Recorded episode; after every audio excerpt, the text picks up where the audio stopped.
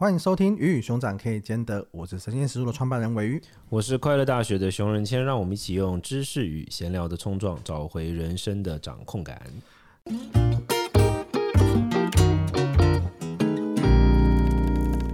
今天这一集呢，我们想要来聊，就是我们之前一直说到五星留言的话，留下你的 Q&A 或是你的想法，我们会做回复。我觉得非常适合，因为我我到现在还在看，我到现在还 我到现在就我的年假还没放完。不是啊，我年假没放到啊，所以 you know，你年假是不是去去印度？对，我年假第一天去印度，最后一天回来，真完美。我整个年假都在印度度过的。然后我回来之后呢，就发烧，like 烧一整天，但是很正常啦，长途旅行嘛。然后我就现在还在病恹恹的，然后还在年假状态，所以我觉得我现在比较不会有攻击性，所以这一集就交给你了，我自己负责读题目就好。好，这集我们就是回答，就是在我们的 Apple Podcast 底下有五星留言的这些听众朋友们，他们留下的问题跟他们的一些想法，嗯、以及对节目的一些讨论。那第一题，好来，第一题是一位呃，Oh my God，我不知道怎么读他的名字，反正是 J U D H 巴拉巴拉巴拉的一位朋友提问的问题。他说，帮助他人的念头常常也是为了得到某些利益，像是举办免费讲座，其实是希望得到某些人脉资源。请问？如何判断做某些事情能不能得到相对的成果呢？问题应该是说，怎么样的话可以最大化双赢，是不是？是我们用我们的理解方式去去解答好了。双赢哦，最大化双赢，怎么样可以得到最大化双赢？我不知道哎、欸，可是我在这方面是属于比较保守自由主义，我就觉得每个人都自私一点，然后大家就会。就是看不见的手就会帮你创造双赢。你算是市场利益派的，对，我是市场自由。我觉得我我是非常保守自由，所以我不喜欢就别人国家干预什么社会工程那种东西啊。那他前面讲的就是帮助呃帮助别人是为了得到某种利益，像是举办免费讲座是得想要得到某些人脉，或者是你做公益是想要得到你自己的名气，你觉得这样是 OK 的吗？不也不是 O 不 OK 吧，它很正常啊，就是总不可能你你不顾自己，你要怎么运作，对不对？但但我但我有一个我有一个插播一个，就是跟这个没有绝对关系，但是我觉得也可以参考，就是因为我不是跟你讲说，我们年末的时候花了很多时间在看一些关于脑科学跟佛学的资料嘛，然后我们今天会把 promote 在我们我们的里面嘛，然后它里面有一块，他他解释一个东西的时候，他解释很棒，他从脑科学角度跟听起来超强的，他就说整个脑科学的核心呢就是照顾跟爱护你的大脑。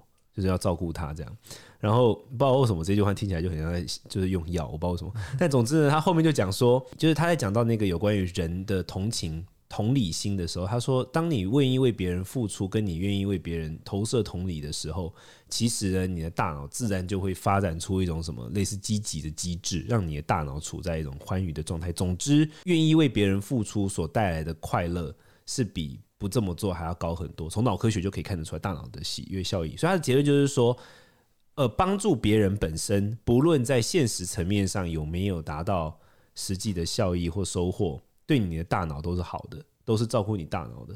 所以听起来其实是人体就有一个演化的机制，是让你倾向于去帮助别人的，因为你帮助别人获得更。对啊，快乐是更多的嘛？对对对，而且他有做一些实验啊，就是一群小孩，然后就分两群嘛，然后就都给他们一百块，然后 A 群就是说叫他们去给自己买个礼物，然后 B 群就是你们都可以用这一百块做任何事情，买个东西送别人，但就是不能买给自己。然后反复反复的测验都会发现 B 群的那个大脑里面的快乐峰值比较高啊，类似像这样。所以其实听起来是，不管你自己本身有没有抱有其他的念头，对，你光是帮助别人这件事情，它本身就会带给你更愉悦的回馈，然后这个更愉悦的回馈，它其实又会促进你。想要去帮助更多的人，类似是这样，它其实就有一个这样的机制在循环着。类类似这样，不过当然这没有回到回答到那个提问者本身的问题了，因为他的问题应该是问实际上面的相对成果嘛。我的我的回答当然是说，请问判断某些做某些事情能不能得到相对应的成果？这我觉得太难了吧？这听起来就是如果有这种能力的人投股票都会中啊，什么做什么事情就会得到什么成果。我怎么哇哉啊？我常我也常常觉得我做这个就是你你今天就写一封信去跟他告白，结果石沉大海，就就是怎么你永远不会知道做什么事情会不会有相对的成果吧？哎、欸，你不是说你？过完年生病，攻击性比较低一点，对不起，我我已经低很多了。可没有可以，人家认真发问啊。哦，不是，因为我我觉得要找到相对，我不知道你呢，我我没答案呢，啊。因为我我要是我知道这个答案的话，我早就，you know，我我早就退休了，好不好？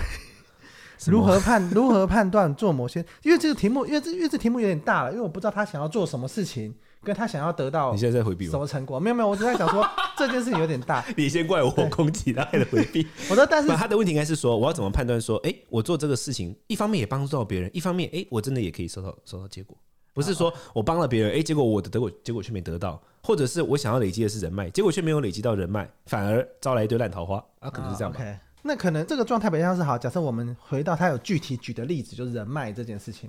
对，好，假设他想要累积的是，你看你变变的是你想要累积什么圈子的人脉啊？那你的邀请的名单也好，或是你付出的公益的方向也好。对，你就要往那个方向去，对，去前进。对，对我觉得它就是一个以终为始的过程嘛。你到底想要以终为始来括号括起来，以终为始。你到底要得到什么东西？就是你具体想要得到的是，假设我想要得到随便设计圈的人脉，好，对对，那我是不是就是我做这个公益活动就变得是，我就把它设计成是设计圈的人愿意参与的。嗯，你做一张图，我们把你设计的图捐给卖卖出去的钱捐给偏乡，而这种设计圈人的大佬或者设计圈的知知名人士就会来，你就有机会去聚集。像这样子的人脉资源，那因为你又是主办者嘛，你是发起人，你就有机会透过公益。因为其实蛮多人，你可能你直接去找他参加一个活动，他可能不愿意。但是如果是公益性质的话，他可能就会提高他的意愿。虽然说他可能跟你没有那么熟，所以其实对公益性质会对，所以所以这就变成说是一个很好对你来说是可以去杠杆的东西。回头来看一看，是你到底想要得到什么的资源，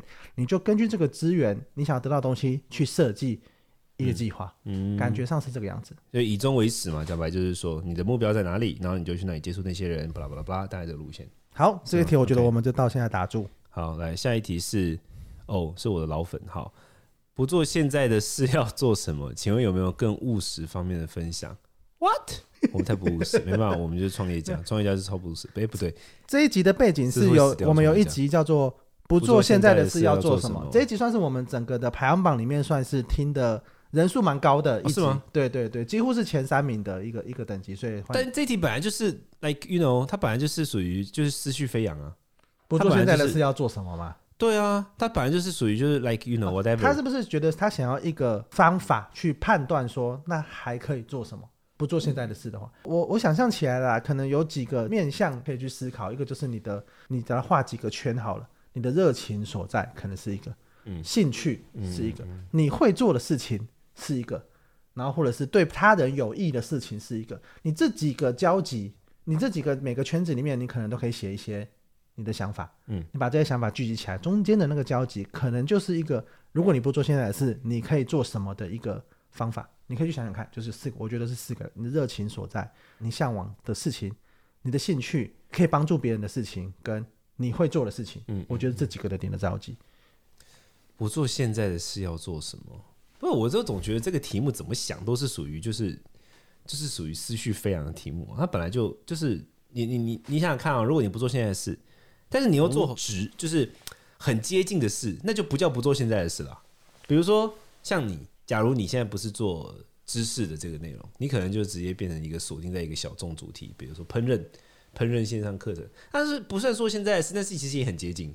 对不对？你你没有发现不做现，就算你不做现在此时此刻这门事，但你能做的事，其实你有可能有兴趣的或者什么，它都其实蛮蛮接近的。我可能就去想想看啊，我也我也我也我也没办法开餐厅，我也不会煮菜，但是我搞不好可以去四处去演讲，演讲是不是也也算？但其实也是跟现在某种程度很近，所以所以其实也是，就是我我我觉得，因为不做现在是这件事主题，它本身就已经变成一个你知道非常跳跃的。但但有我们有一个 bug 啦，有可能是因为我们俩都在做我们自己喜欢的事。对。也可能很多人不是这样，他本来就完全是没办法遇到，那他想要找回内心真正的声音，有可能是这样。如果是这样的话，那就可以从刚刚的那个圈子，对对对，我觉得你刚刚那个那个那个建议蛮棒的。对，那你那我问你，那这四个里面，你觉得要占比比较重的是哪一个？因为你不太可能就是都是来二十五、二十五、二十五。对，其其实我觉得，如果以这个题目来看的话，它肯定是热情跟兴趣要重一点点，然后活不下来这样。对，为什么还是要有一个圈子是你能做的事情？我举个例子好了，假设我现在我非常的想要去。街舞圈好了，是对，可是我我我也完全不会跳舞。可是如果我会做一点行销工作，那我是不是能够去街舞的工作室里面做行销？像这样子有个连接，然后我可能下我又可以更接近这些老师。我下班之后我又可以更多的时间去练习，尤其我又经营在那个圈子里面，可能像是这样子慢慢一步的去靠近。因为你说我要裸辞，然后花个三年四年去学跳舞，然后再加入街舞圈，啊、可能 我可能需要一个富爸爸。对，那但是不是每个人都有像这样子的条件，所以我觉得为什么有一个是你能做的事情跟那个的交集，这可能就比较务实一点，是是，慢慢的从现在去靠近他。对，OK，听起来我觉得蛮棒的。好，那我们就直接，我觉得我们可以进入下一题。下一集七七四四三二的问题。人会变，想做的事也会变吗？普通人是如何找到自己天命呢？很多人的目标可能是不想上班，真的没事做，却又想找事情跑去上班求解。巴拉巴拉巴拉，yes，这是三个问题，是不是？第一个问题是人会变，想做的事情也会变吗？这肯定啊。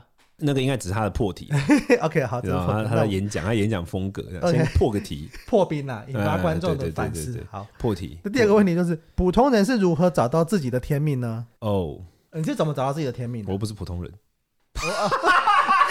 你不，你不是说啊？这个这啊，这边有攻击性。我在我我在你，我要打断你，我要跟你讲个东西。我跟你讲，就是我这次不是去印度嘛，嗯，然后我就带有一个同事去，对，对，然后我后来发现严个严重问题是什么，你知道吗？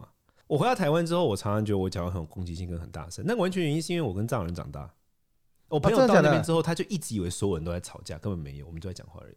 而且因为我我们从小，像我这次去我开会，我们是在大概一千多个人场子里面，然后它是一个流程，就是说主办就演讲，他是比如说他可能会安排三天的会议，然后每一天有三个讲者，他要针对某个题目，他先提出他的研究，对，然后接下来我们就开始质疑他，然后所有人就是抢麦克风，抢到就是无以复加。然后大家就是拿麦克风就开始咆哮啊，一般人听起来可能是咆哮，就是我们都很习惯这个大家互相咆哮的文化氛围。那所有人就你知道讲话的人也就是面不改色，但也没有人生气，大家都超 chill。我后来发现我是在这个环境长大，所以是其他人的错，台湾其他人不能说台湾其他人，就只能说是文化差异，就是我太藏人了，所以就不是普通人，不是意思。对，发现如果你听我讲到大声，不要以为我我我我我在生气哦。好好好，找到天命哦。对，我我怎么找到自己的天命？我就这其实你也很难讲啊。我觉得我现在这是天命，说明不是啊。说不定有盖棺论定之前，说不定我的有一天发现我的天命是做色情产业。You never know. I'm just saying. I'm just saying. OK. This is possibility. 对，呃，已经过过了，这个我过过。就是有可能是我的天命是就酒商，你怎么知道呢？对不对？你很好像你天命这种事情超主观的吧？就是你突然在某个时间点，你就是被雷打到，说 OK，就是你想你想想看，爱情，爱情你都会三不五时有那种真命天子或真命天女症候群发作了，然后就分手了。呃，对，过两天就分手。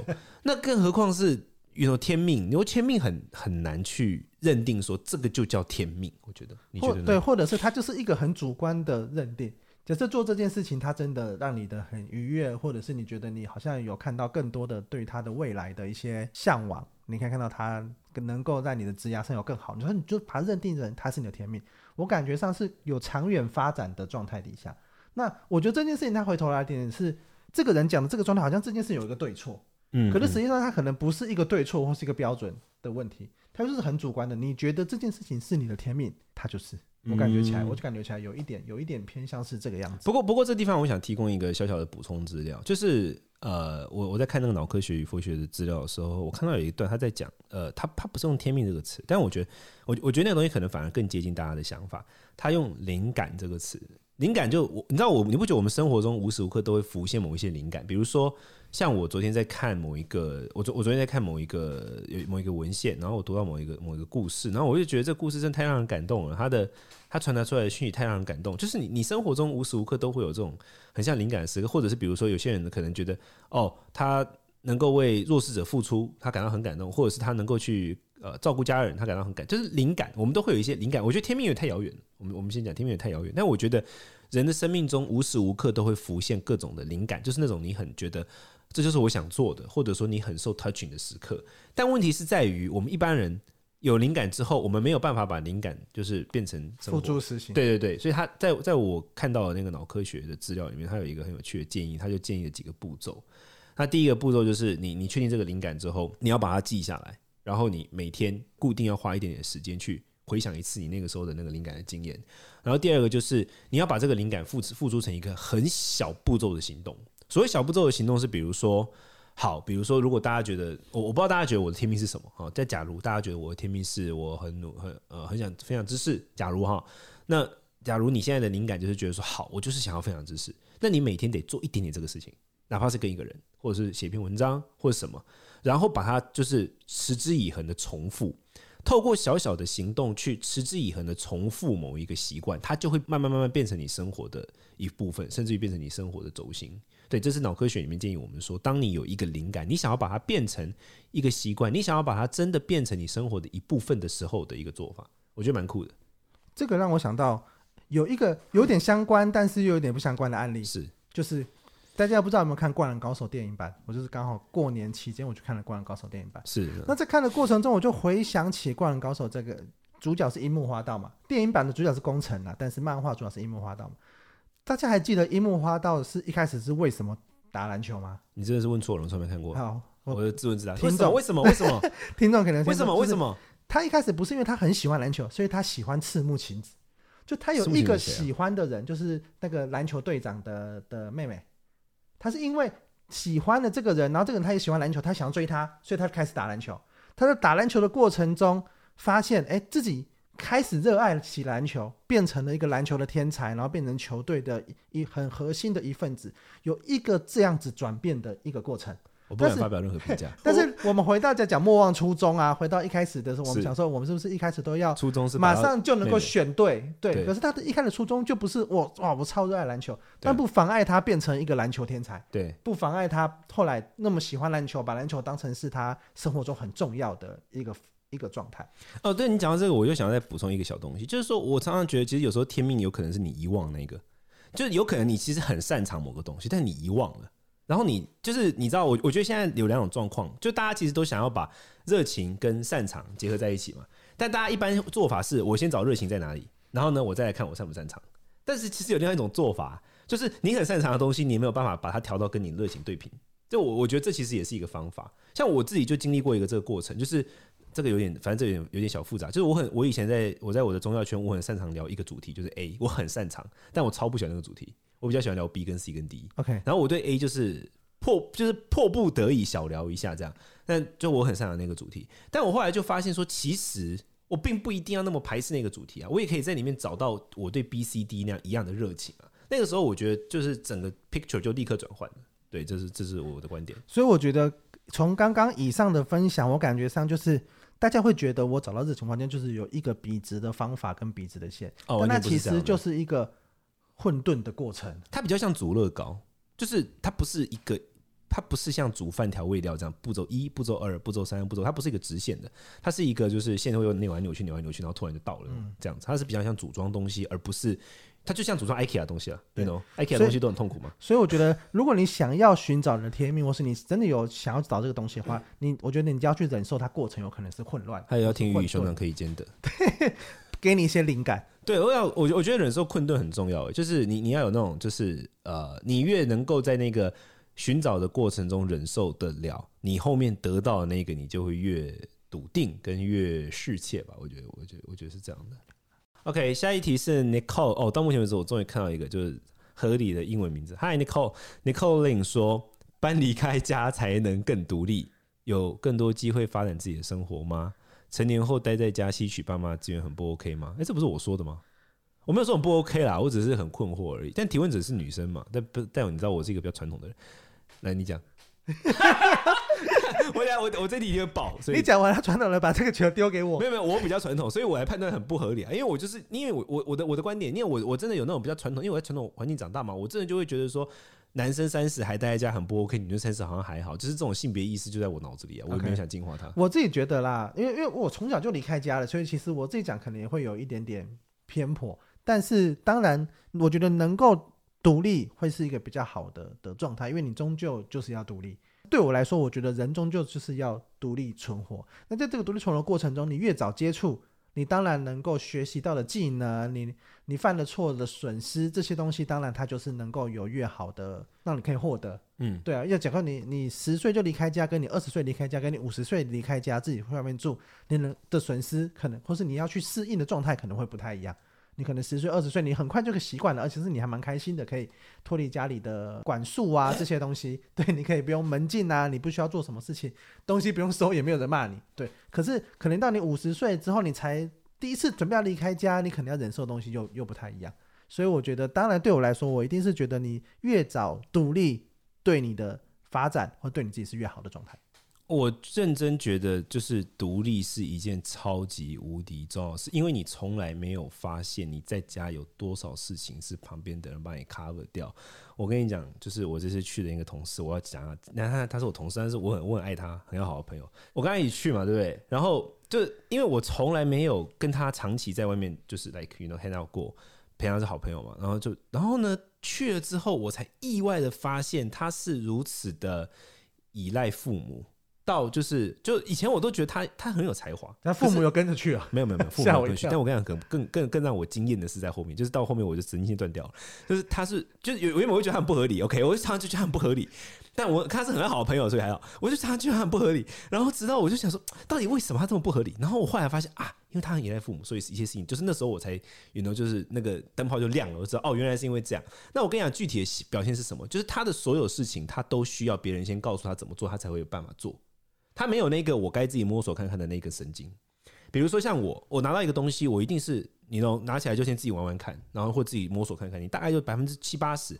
当然我可能也比较好理，比较会理解东西，但你你我有那个冲动，就是我自己做做看的冲动。他完全没有，他就是所有都是要人家教他一次，手把手教他做一次，而且他认为这是正常，你懂我意思吗？OK，他会认为没有这个就不好。玩游戏一定要先看攻略，对，类似像这样，然后。就是像类似这样的事情，就百层出不穷。而且他如果没有人先带着他手做一次，他第一个反应就会是说：“我不知道怎么做。”这样，然后然后那个我的神仙什么时候断掉的呢？就是我们要回到我们要回来之前，我们就我们就去了很多个点，然后就回到我的母校。然后在我母校的时候，就他们就给我安排了一个房间，然后我就在我的房间里面。那房间很大，有有厨房，有有有有什么的这样子，有一个热水器，然后。